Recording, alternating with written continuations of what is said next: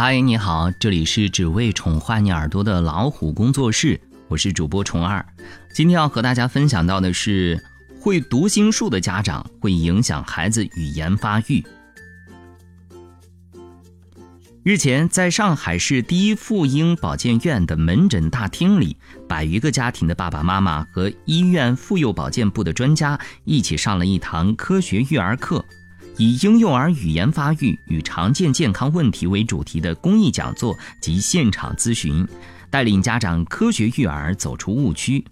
这个俗话说“一岁看大，三岁看老”，这句俗语是有意义的，因为智能发育关键期，也就是脑的可塑性最强的时期，在生命早期的发展速度最快。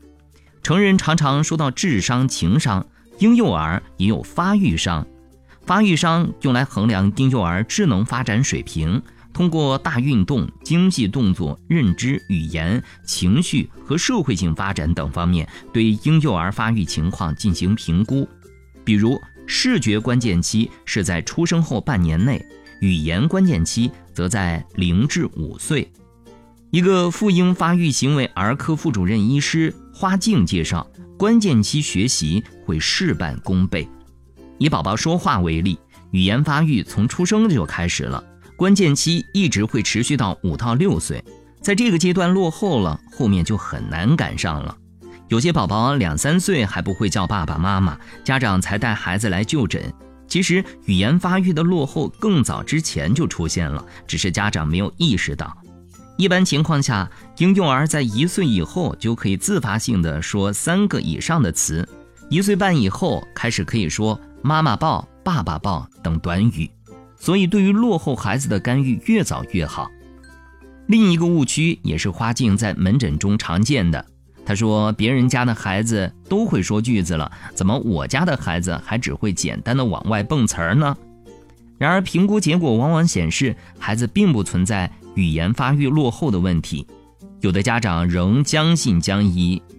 爸爸妈妈希望孩子从小就是领头羊的心态可以理解，但孩子的语言发育水平是存在一个个体差异的。只要孩子的能力在语言发展预期范围内，就没有理由过于担心。花镜介绍，对于孩子的生长发育要七分醒，三分醉。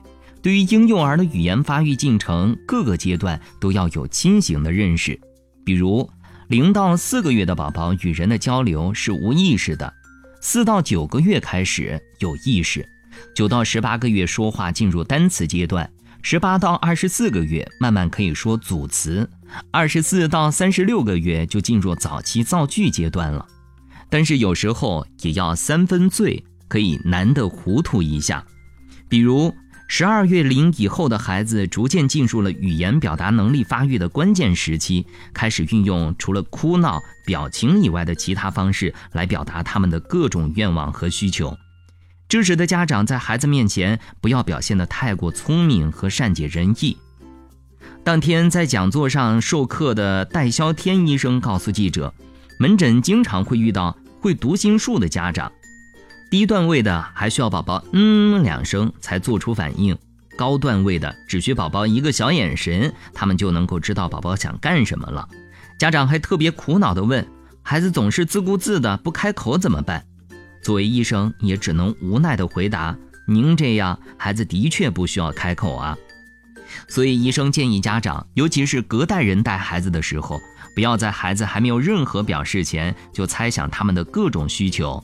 你饿了？肯定是想玩了吧？是不是想尿尿了？这会使孩子形成不需要任何表达就能满足需求的固化模式，不仅推迟语言表达能力的发育，还可能造成孩子的大脾气。还有一个普遍的育儿现象不得不重视，那就是手机带娃。花镜表示，因语言发育迟缓前来妇婴妇幼保健部就诊的一到三岁婴幼儿，接近三分之二有屏幕暴露的历史。妇婴妇幼保健部正在进行的一项针对三到六岁托幼机构儿童的中国学龄前儿童健康调查，调查范围涵盖了上海、江苏、浙江、河北、吉林等全国十二个省市区的十六座城市。尽管此项调查还在进行中，但目前已有的十万样本量显示，这些城市孩童平均每天的电子屏幕使用时间为1.36个小时。根据世界卫生组织今年发布的新指南，五岁以下儿童想要健康成长，必须减少坐下来看屏幕，减少被限制在婴儿车和座椅上的时间，应当获得更高质量的睡眠，并有更多的时间积极玩耍。零到两岁的婴幼儿不建议暴露在屏幕前。两到三岁幼儿和儿童每天花在玩手机、看电视的屏幕时间不宜超过一个小时。家长首先要以身作则，不能自己沉浸其中。即使婴幼儿不直接看电视，家长看电视、玩手机的时间过长，就会减少同孩子的直接交流和接触的时间。电视每开一个小时，孩子从大人那里听到的词汇量将减少五百到一千个。两岁前的婴儿若看太多电视，不仅导致语言表达迟缓，还会对认知产生长期影响。所以，两岁前的屏幕早教没有意义。孩子最好的学习是与家长积极互动。专家建议，科学带娃就是要从孩童回归真人游戏开始。好了，今天的分享就到这里。